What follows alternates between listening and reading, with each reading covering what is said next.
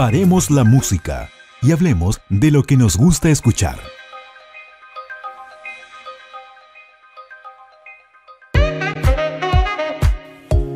Bienvenidos, bienvenidas, qué gusto poder saludarles. Gracias por acompañarnos. Estamos iniciando un nuevo episodio de este formato que hemos denominado Paremos la música, con el único objetivo de hablar, conocer un poco más de precisamente la música. Y por esa razón hoy estamos en este lugar. Vamos a abrir la cámara y ya van a ver el rostro de quien me acompaña. Pero antes quiero que vean este logotipo. ¿Lo reconocen?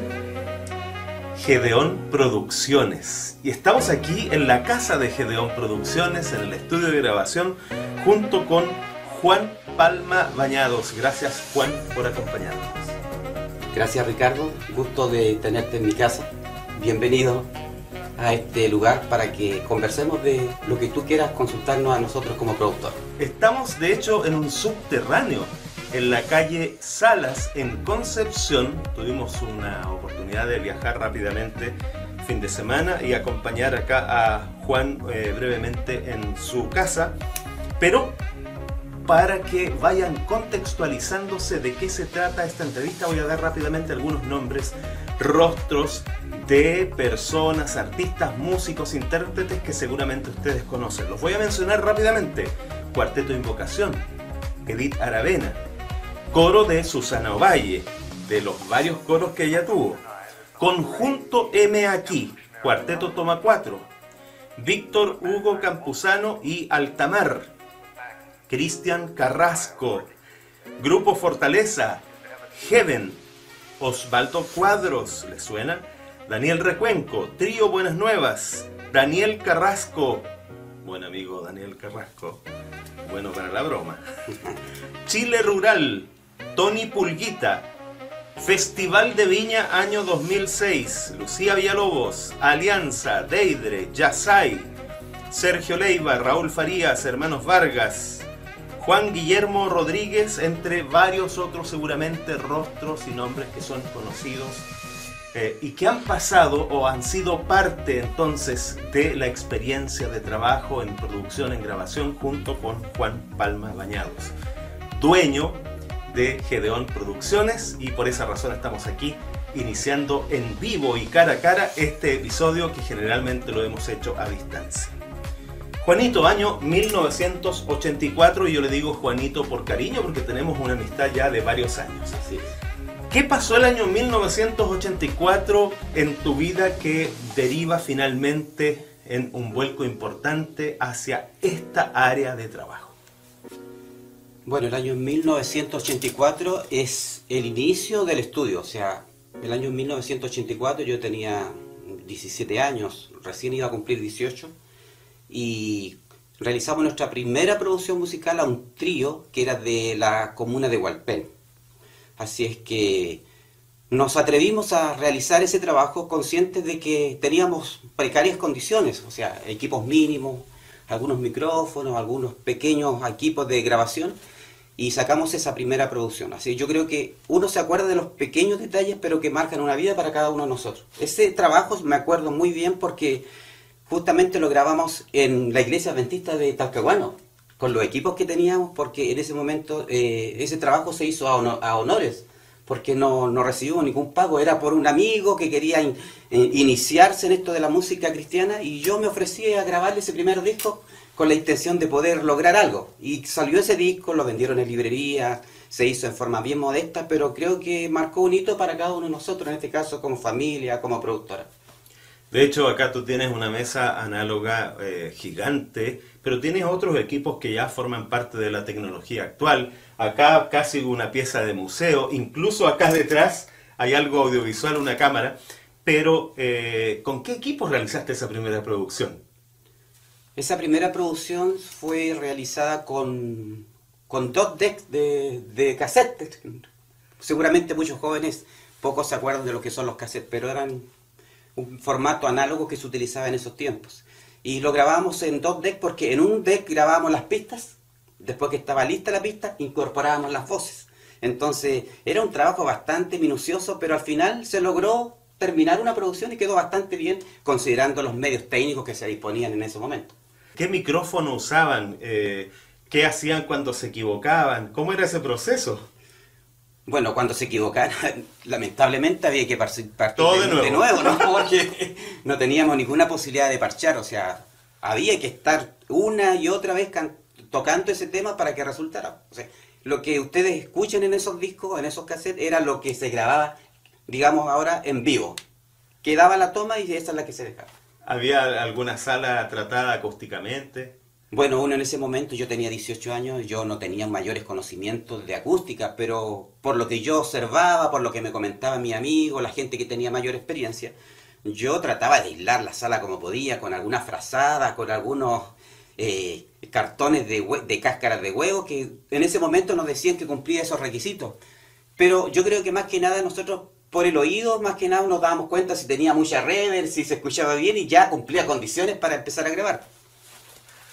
Por lo tanto, gran parte del trabajo que Juan Palma al, en esos inicios, año 1984, región del Biobío Sur de Chile, eh, comenzó a trabajar vinculado eh, inicialmente con la música, pero terminó después avanzando en diversos otros proyectos. De hecho, Juan, quiero invitarte para que ya podamos revisar entonces parte del trabajo que has realizado específicamente en el área de la música parte importante ha sido dentro de la música cristiana en general, pero también ha incursionado en música popular, música principalmente folclórica y en otras áreas o estilos musicales. Eh, ¿Qué me podrías hablar respecto del coro del Colegio Adventista de Concepción para que veamos y escuchemos, dado que este eh, espacio también se difunde a través de podcast en Spotify. Entonces allí tienen que echar a correr más la imaginación porque no van a poder ver las imágenes, pero sí van a poder escuchar. Hay un tema que hemos seleccionado para compartir del coro del Colegio Adventista de Concepción. Aproximadamente cuándo se hizo y qué recuerdos tienes tú de este proyecto y de su directora. Esta producción fue grabada, me parece, no estoy seguro, pero creo que fue el año 2007 y es una producción que tiene un tiene algo muy especial porque se grabó en, en un estudio que ahora no, tú sabes que no estamos en ese estudio, se grabó en Aníbal Pinto 817, que fue el segundo lugar donde nosotros estuvimos ubicados. Entonces tampoco los estudios de grabación son gigantes, entonces imagínense ustedes y lo que significa grabar un coro wow, en una pequeña sala. Entonces, ¿qué es lo que hacíamos nosotros con ese coro? Grabábamos, por ejemplo, eh, por voces. Entonces, si había que grabar las sopranos, teníamos las voces sopranos y las grabábamos por grupo, hasta completar una, una cantidad apropiada para que sonara como coro, porque lo que más queríamos nosotros justamente no es ir multiplicando frases, ni doblando voces, porque tú sabes que se utiliza mucho, o seleccionamos cuatro voces y después graban de nuevo y van multiplicándose. No, la idea era que el coro participaran los alumnos. Entonces, en este caso, nos dimos el trabajo de justamente que el coro grabara. Lo hicimos con sacrificio, con esfuerzo, pero se grabaron por voces y grabó el coro completo. Gran parte del coro fue... ¿Integrado aproximadamente por cuántos? El coro estaba integrado aproximadamente como por 30 o 40 voces. Yo creo que grabaron como 25 voces en realidad, ¿ah? pero es casi el, grueso de la, de la producción. ¿Muy exigente la directora del coro? Eh, muy exigente porque ella eh, tenía mucha experiencia en coro, entonces quería estar siempre que sonara bien, que las voces fueran, estuvieran afinadas, entonces nos tuvimos que dar el tiempo para poder ir escuchando voces y había que ir repitiendo, entonces se logró un trabajo, yo creo que es uno de los trabajos que me siento muy contento de haber realizado porque cumplió la expectativa de la directora y en este caso también de nosotros, porque muchas veces eh, las expectativas se cumplen para el estudio, pero no para el cliente. En este caso se cumplieron ambas expectativas, que era de la directora de ver a su coro en una producción que se escuchara bien y nosotros también nos sentimos contentos de haber realizado un trabajo acorde a la expectativa de la directora. Pero además se realizó la presentación en vivo y el registro audiovisual en un salón, en un teatro. Fue otro desafío porque, eh, bueno, más adelante voy a comentarte que nosotros estábamos recién en, incursionando en el área audiovisual. Pero habíamos realizado pequeños trabajos, algunos pequeños videoclips, algunos pequeños corporativos, entonces estábamos recién eh, iniciándonos en lo que significaba eh, poder eh, realizar trabajo audiovisual. Entonces, este fue un desafío tremendo porque no era solamente grabar un registro para una empresa, sino que había que hacer un registro en vivo de un coro en un lugar, en una locación, que en este caso fue el Teatro Concepción, en la sala número 2, que estaba continua, la sala principal, tú la conoces. Y tuvimos que llevar un móvil de televisión, eh, todo lo que significa eh, grabar a tres o cuatro cámaras, eh, la, iluminación, la, iluminación, el sonido, llevar público, porque queríamos que se sintiera que era un concierto en vivo. Entonces tuvimos que entregar entradas, en ese momento tuvimos que preparar a, a invitados que fueron en ese momento, o sea, fue todo una, una, logística. una logística para lograr ese resultado. Vamos a escuchar y a ver entonces, a revisar el coro del CADE con el tema titulado Tu luz como mil auroras. Aquí está.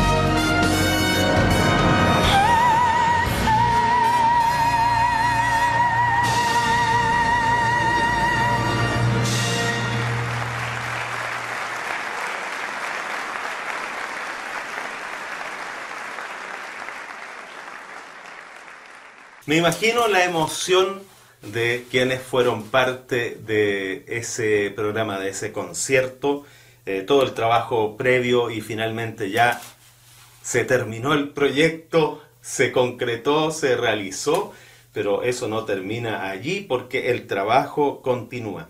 Eh, probablemente tú te puedas referir entonces, aparte de lo que hiciste, em, en el mundo de la música cristiana y de la música en general. Algo que quisieras destacar de algunos de los intérpretes que te he mencionado, te los vuelvo a recordar si quieres, porque creo que hay mucho trabajo con intérpretes cristianos, pero también música eh, secular en general y música folclórica. De hecho, hasta aparece aquí el Tony Pulguita, eh, que es un personaje eh, con un proyecto infantil muy interesante de la zona. Me llama la atención el hecho de que también, por ejemplo, estuviste incluso siendo parte de la producción de la obertura para eh, la competencia folclórica de Viña 2006, entre otros hitos de los trabajos realizados por Gedeón Producciones. Así es. Eh, yo creo que la mayor realización para una productora, justamente en este caso nuestro estudio, es poder eh, ofrecer servicios profesionales. Tuve la virtud de trabajar con un músico de primer nivel que era Winston Muñoz, él no está ahora en estos momentos en Concepción, está en Santiago. Él sigue trabajando haciendo arreglos. Y en ese momento eh, estuvimos grabando la parte orquestal, digamos, las pistas instrumentales para la obertura del Festival del año, del año 2006. Y es un logro porque tú sabes lo que significa el Festival de Viña. O sea, como productora nosotros nos sentíamos orgullosos de poder llegar a esos niveles. Porque anteriormente nosotros siempre hemos grabado para festivales los, grupos folclóricos normalmente llegan al estudio para grabar algún tema que participe en alguno de estos festivales. Y hemos grabado muchos temas que dice, este tema lo voy a llevar al Festival de Viña del Mar. Pero ustedes comprenderán que no todos los temas son los que se clasifican. Entonces uno se queda con el, con el sabor de que hizo un tema para un determinado festival, pero no quedó clasificado. Y en este caso sí fue un trabajo que se realizó para este festival y eh, lo pudimos escuchar en, vivo cuando salió la obertura de este tema en el festival. Así que fue un logro maravilloso porque para todos nosotros nos significó eh, un prestigio porque también esto produce mucha satisfacción. Pero ¿cómo parte esta historia? ¿Cuándo se inicia, cuándo se toma la decisión Juan Palma junto con su familia, su esposa, hoy ya con cuatro hijos grandes? Eh, de iniciar la inversión y adquirir el equipo inicial para ese proyecto denominado Gedeon Producciones? Eh, yo creo que todo esto parte por los sueños que uno tiene como persona. Yo creo que uno tiene que luchar por sus sueños. Yo creo que no hay nada más triste en el mundo de trabajar en algo que no le satisface me he encontrado con mucha gente que dicen, oh, esto era mi mundo, yo hubiese querido ser músico, yo hubiese querido ser profesor, pero estoy en un área totalmente distinta porque me dijeron que iba a ganar mucho dinero. Entonces, yo tuve la oportunidad de trabajar en una empresa pesquera, trabajar en control de calidad, tenía un buen sueldo, pero siempre estuve la intención de poder, en algún momento de mi vida, eh, hacer un pequeño cambio y dedicarme a lo que más me gustaba, que era la música, en grabar, en hacer piezas visuales, dedicarme quizá algún día al cine pero no se podía, tenía familia, tenía una esposa, tenía algunos hijos, entonces tomar una decisión así es, complicado.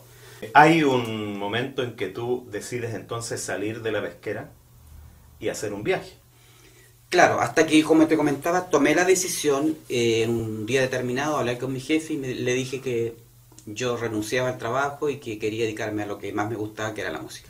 El jefe no lo entendió mucho, pero al final llegamos a un acuerdo, finalmente pude desligarme de la empresa y con el dinero de la indemnización yo viajé a Puerto Rico porque había un contacto allá en ese lugar, un amigo, que me ofreció que en ese lugar podía comprar equipo a un precio más, más razonable, porque yo no conocía dónde podía comprar equipo de grabación. En ese momento no era fácil comprar en Chile, no es como ahora que uno va a una tienda y tienen de todo. En ese tiempo había que importar equipo. Estoy viendo el equipo, Juan, allá está. Exactamente, que era un equipo de grabación de esos tiempos, estoy hablando del año 86, 96, donde se grababa con un sistema que se llamaba ADAT, que eran cintas de video Super VHS, donde podíamos grabar en ocho pistas. Y si uno tenía una ADAT, grababa en 8. Si tenía 2, grababa en 16 y así iba sumando pistas. Imagínense esos equipos gigantes, grandes, pesados. Eh, si uno quería grabar en 24, tenía que tener 3 y así iba sumando.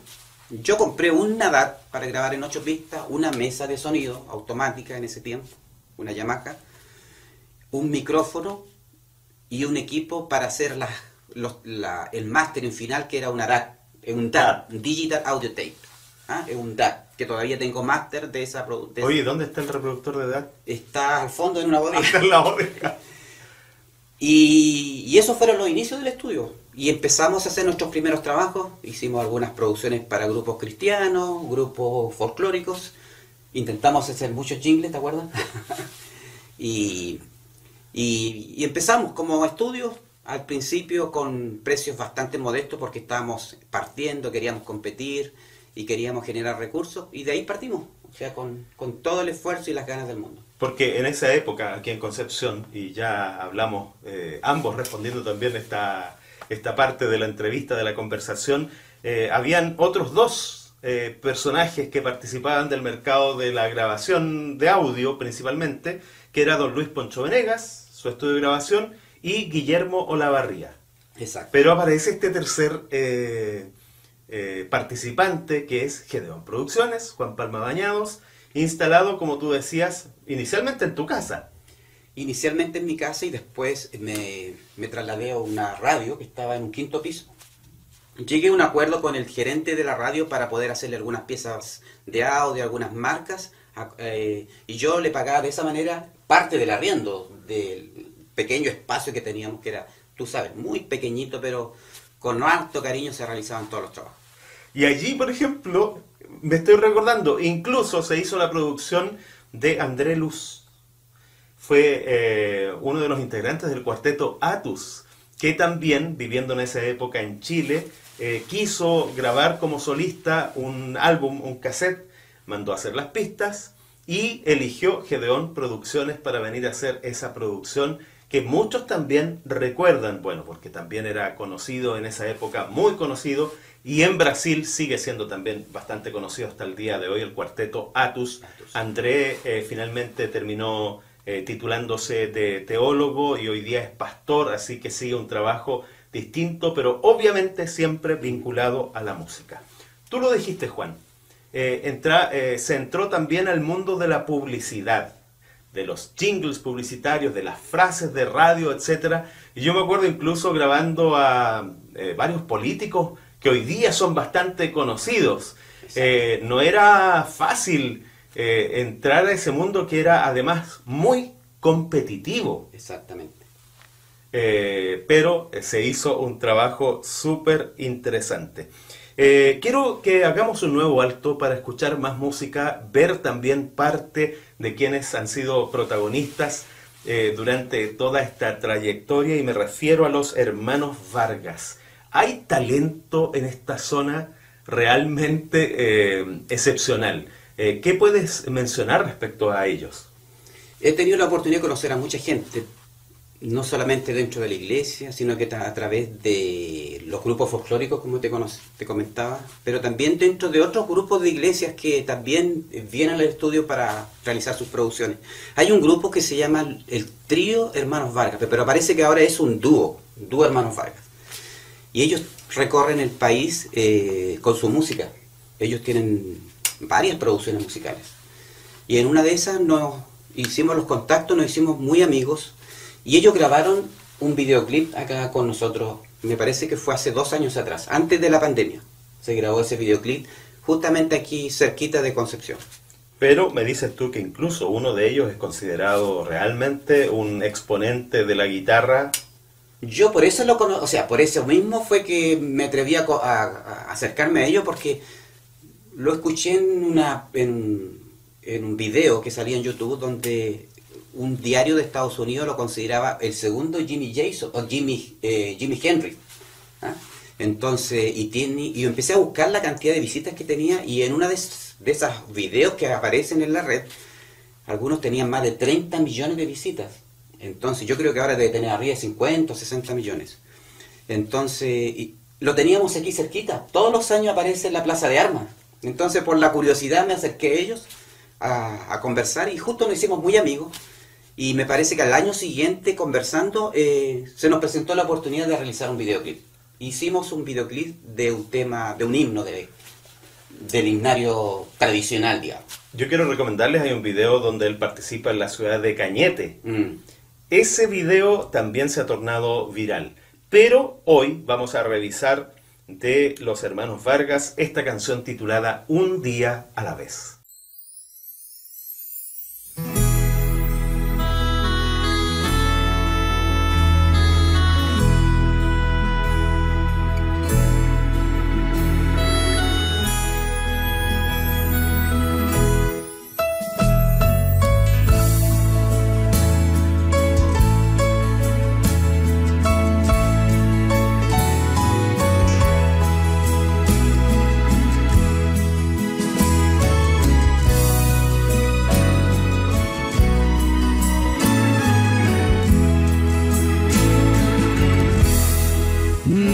Necesitando.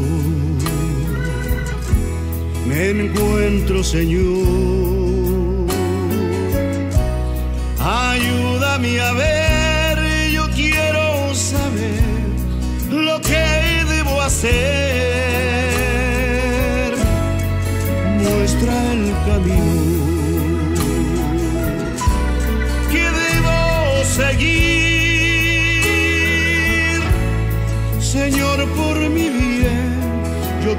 Quiero vivir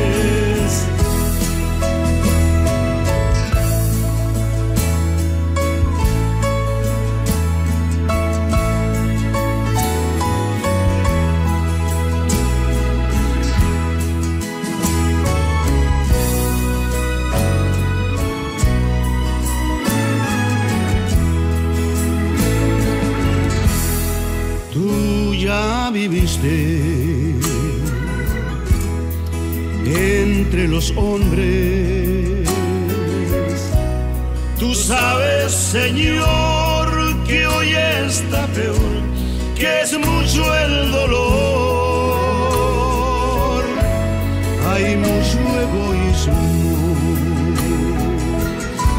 Y tanta maldad, Señor, por mi bien, yo quiero vivir. Un día a la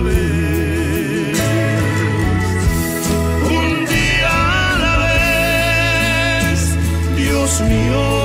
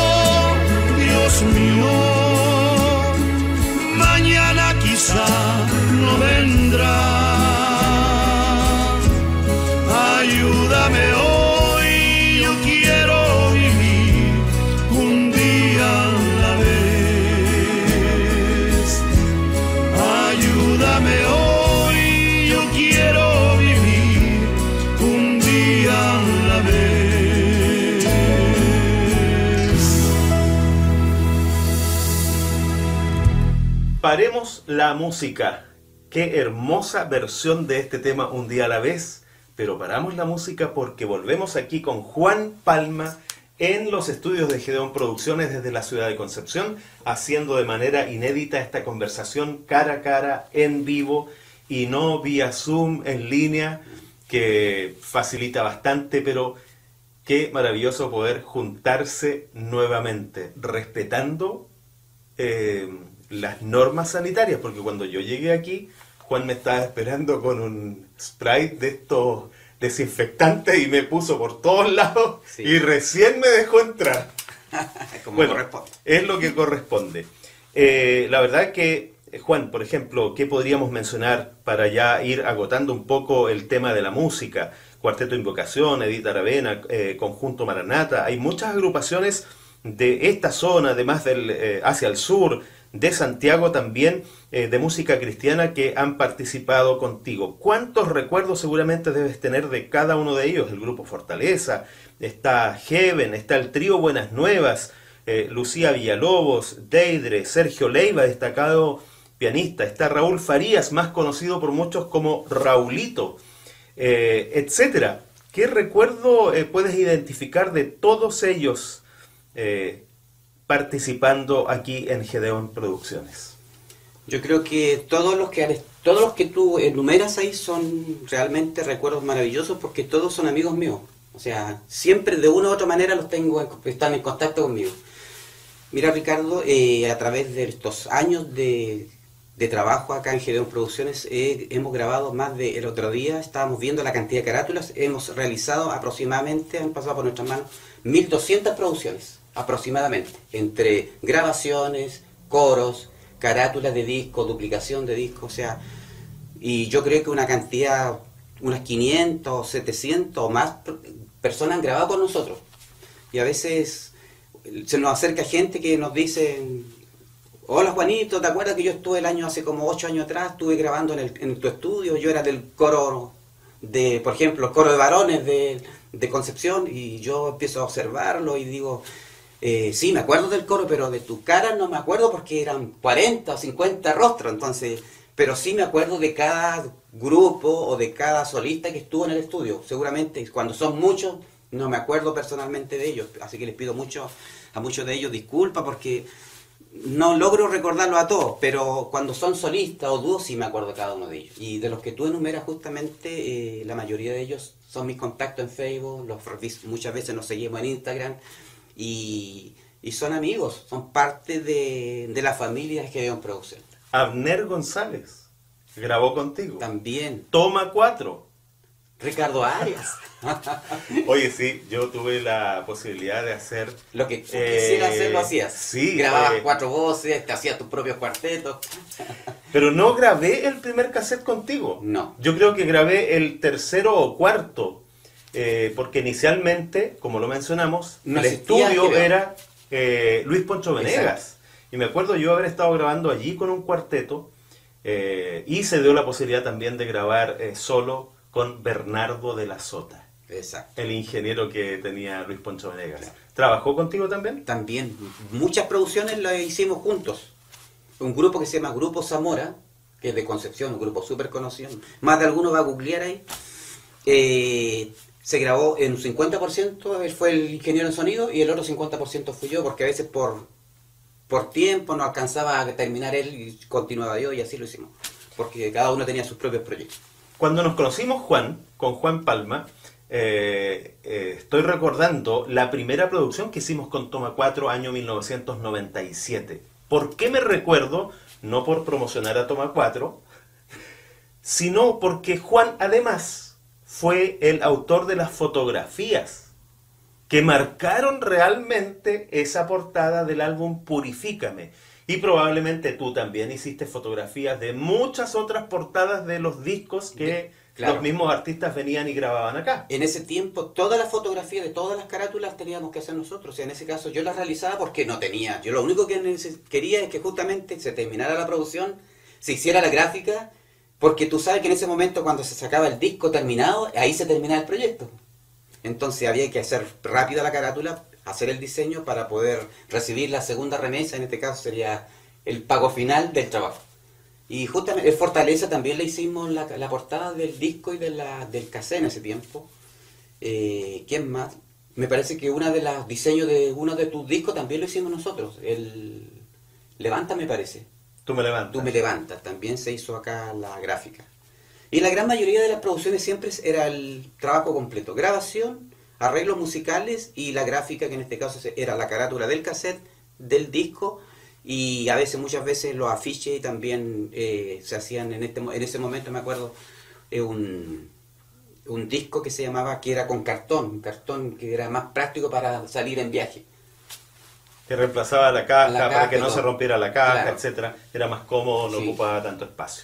Bueno, pero entonces estamos hablando de audio, estudio de grabación, Mm. pero también estamos hablando de imagen. Y en otro momento ya finalmente tú terminas de ingresar al mundo del video y terminas incluso en el mundo del cine. ¿Cómo se produce este proceso y en qué momento tú ves allí también una oportunidad de explorar esta área nueva, distinta? Se relaciona sin duda porque la música eh, acompaña las películas, las producciones eh, de la televisión y del cine, eh, sobre todo la música instrumental, porque tú también cuentas historias a través de las canciones Exacto. porque tú intentas capturar la interpretación de los cantantes y aquí tienes que tratar de capturar la interpretación de un actor a través del cine, pero básicamente tienes que contar una historia. De hecho, estoy viendo allí un material que tienes sobre la mesa que podrías eh, comentarnos también. ¿Cómo fue este proceso de desembocar finalmente también en la producción audiovisual y el cine? Eh, yo creo que uno siempre tiene que adelantarse a los hechos. Yo cuando empezamos, cuando partimos eh, con el estudio nos dimos cuenta de que esto iba creciendo. eh. Tú al inicio dijiste que habían tres estudios. Después de un tiempo habían 5, 10, 20, 30. Si ahora yo quisiera contar la cantidad de estudios que existen en Concepción, yo creo que yo creo que hay más de 50 o más. Sin considerar a algunos grupos o cantantes que tienen sus propios Montaron equipos, sus propios sus propios estudios y algunos que hacen sus propias producciones en su casa, porque uno compra un micrófono, una tarjeta de sonido y ya puede hacer algo o alguna producción musical, aunque sea en forma artesanal, pero bastante mejor que como se hacía antes. Entonces nosotros nos quisimos adelantar y sabiendo de que los tiempos iban cambiando, eh, yo empecé a hacer video, ofrecer videos para los grupos que también grababan con nosotros Videoclips. videoclip. Algunos al inicio bastante modestos. Partimos haciendo, me parece que el primer video cristiano que hicimos fue justamente el pastor Recuenco, Daniel Recuenco. Daniel Recuenco. Él fue el- Misionero. misionero, fue el primer videoclip que hicimos.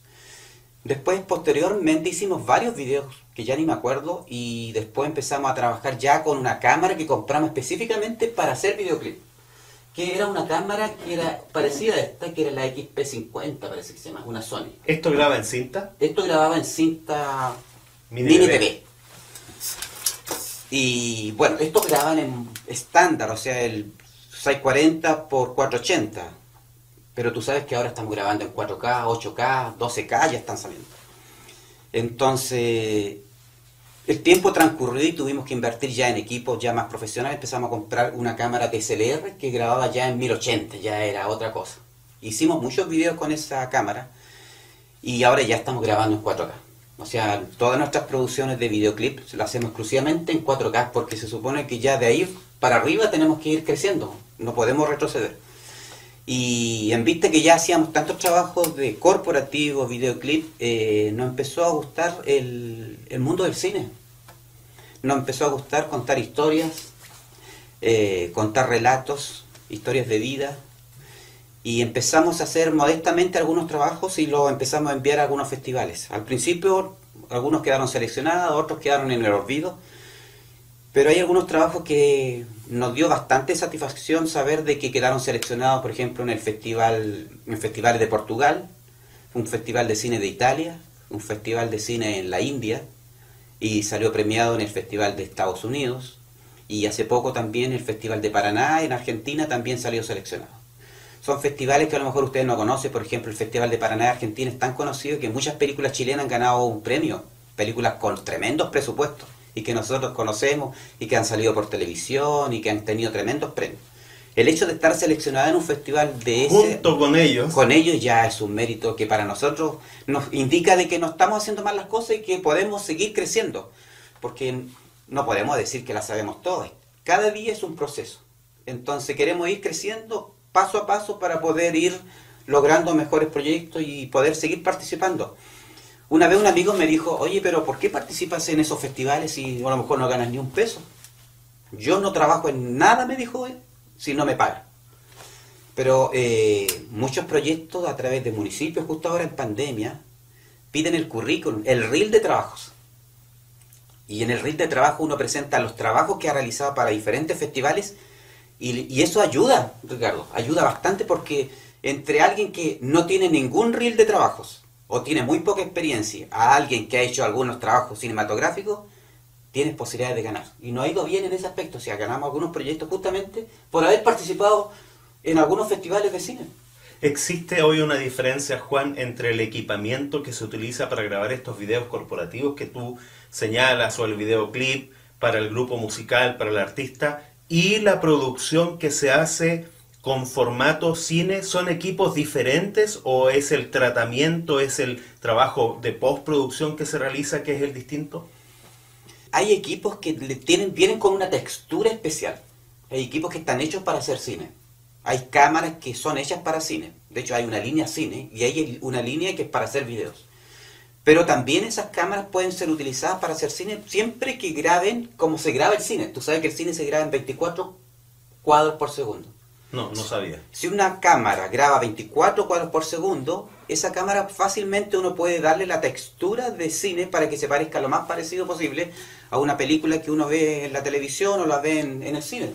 Porque el cine inicialmente se grababa de esa manera. Y eso es lo que nos quedó en la, memoria al ver una película. O sea, el movimiento que más se asemeja a lo que nosotros hemos visto siempre es 24 cuadros por segundo porque las cámaras de televisión graban a 30 cuadros por segundo y la mayoría de las cámaras DSLR graban justamente a 30 cuadros por segundo. Entonces, esa pequeña diferencia de cuadros hace que no se parezca al cine. Sí, efectivamente. Uno visualiza una serie de televisión, pero cuando ve una película es distinta la textura de la imagen. Claro, ahí después entra la postproducción, eh, si hay que agregarle algún look especial para que se parezca al color de algún determinado proyecto cinematográfico que nos gustó. Porque tú comprenderás, Ricardo, que cuando se hace una película, uno hace un libro de producción. O sea, yo tengo algunos libros de producción, pero por ejemplo, uno de los cortometrajes, que es un documental que hicimos sobre los cerros de Talcahuano, sobre las vertientes, ese proyecto para poderse ingresar a algún festival tiene más de 50, 60 hojas. Es un libro donde aparece eh, toda el área de investigación, aparecen los personajes, aparecen las locaciones, aparecen las temperaturas de color de cada escena, aparece el tratamiento de color que uno le va a dar a la película, aparecen los planos que uno utiliza, aparece cómo se hizo la postproducción, la, la postproducción de audio. Entonces, todo una producción enmarcada dentro de todo un proyecto musical, o sea, de un proyecto cinematográfico. O sea, no es al azar, aparece todo detallado para que uno después, cuando postula, pueda presentar cómo se hizo esa, esa realización documental o cortometraje. Me dijiste que hay muchos proyectos en todo caso que sí quedan en el olvido. Exacto. Hay ciudades incluso que quedaron en el olvido de la región del Biobío y me refiero a Lota y tiene que ver con lo que vamos a ver a continuación. ¿Por qué elegiste la temática de Lota y por qué se titula Olvido? Porque como Ricardo tú comprenderás, yo creo que tú lo sabes. Lota está muy cerca de Concepción, ¿cierto? Y muy pronto va a ser declarado patrimonio de la humanidad. Pero qué feo es ir a grabar un lugar cuando ya ha sido declarado patrimonio. Lo importante es adelantarnos a los hechos. Nosotros realizamos un...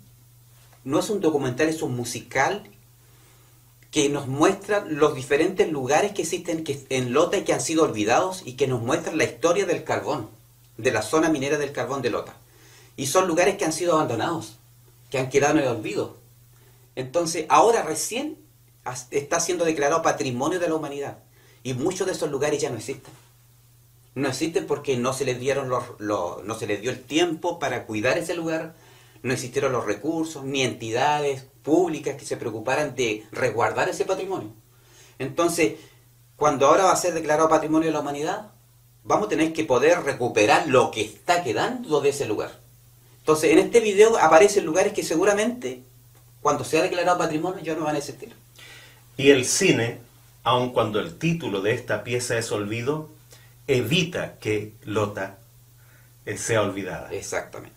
Lo traemos a la memoria. Aquí está este musical titulado Olvido.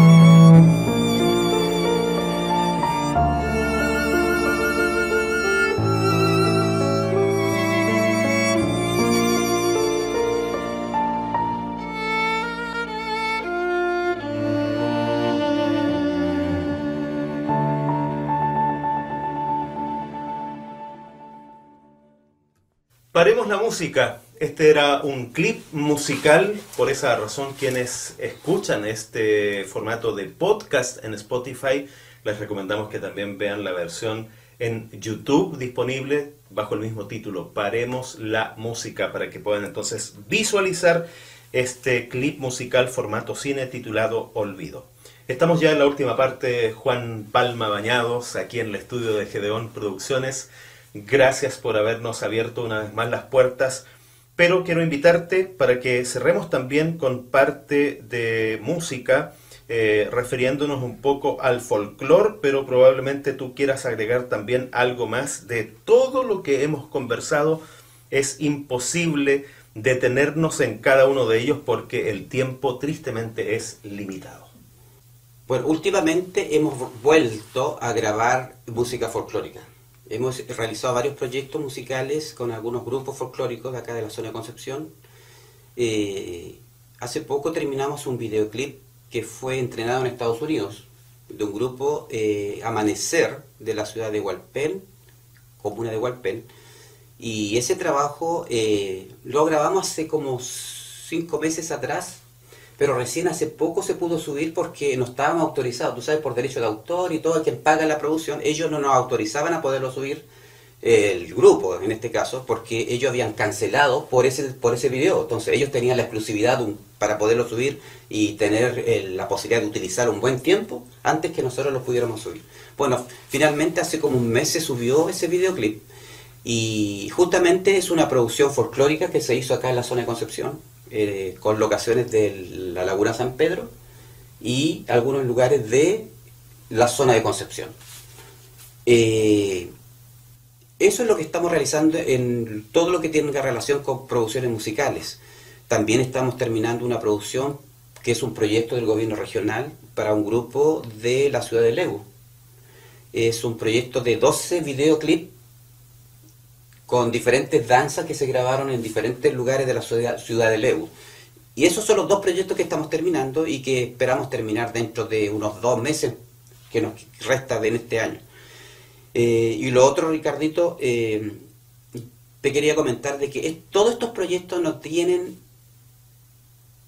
No, estos, todos estos proyectos no tienen sentido si tú no tienes un equipo de trabajo.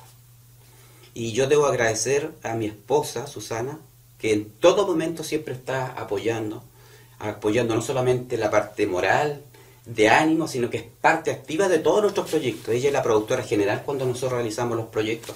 Ella es la que siempre está preocupada de los detalles. Tú sabes que en un equipo de grabación se requiere mucho equipo, mucha gente. Y a veces no podemos contar con los recursos para cancelarle a todo el equipo que debería normalmente eh, asistirnos en una producción. Susana se llama, ¿verdad? Susana Escobar. ¿Susana te ha dejado soñar? Ella siempre sueña conmigo. Eh, todos los sueños que nosotros hemos logrado han sido en conjunto. Y los errores los hemos cometido en conjunto porque nunca no hemos atrevido a hacer nada solos. Así es que los éxitos no son solamente del estudio ni en forma personal, sino que son un equipo, son un éxito en conjunto de mi familia. En este caso de mi esposa que me apoya en todo lo que hemos realizado.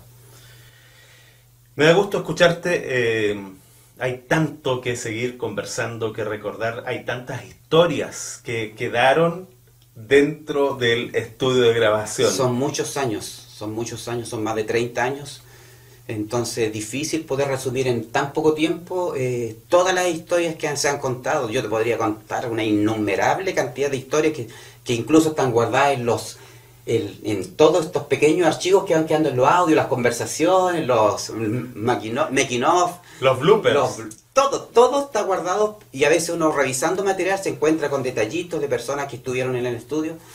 A veces podrían ser sorpresas para algunos, llevárselos. O sea, los recuerdos quedan para siempre en el corazón de cada uno de nosotros. Porque fíjate que eh, si tú tienes sueños y si tú fuiste cumpliendo tus sueños, tú fuiste un canal sobre el cual también se cumplieron muchos otros sueños. Muchos sueños. Ayudaste a cumplir el sueño de muchas personas que también eran soñadoras como tú.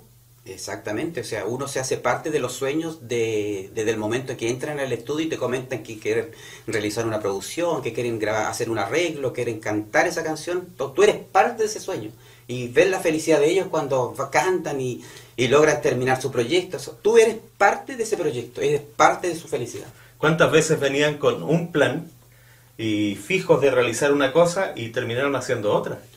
Claro, porque hay muchas cosas que se van, se quedan solamente en la idea o en el sueño. Los sueños hay que, hay que tratar de aterrizarlos muchas veces. Exactamente, hay que encuadrarlos. Bueno, Juan, quiero agradecerte nuevamente, quiero agradecer a Susi, que está por allí detrás de cámaras, pero vamos a buscar una fotografía de ella también para compartirla. Y vamos a cerrar entonces este episodio de Paremos la Música con, junto con Juan Palma, Gedeón Producciones con este tema musical que tú ya mencionabas de Amanecer. Midley Tonadas. Aquí está. Hasta pronto.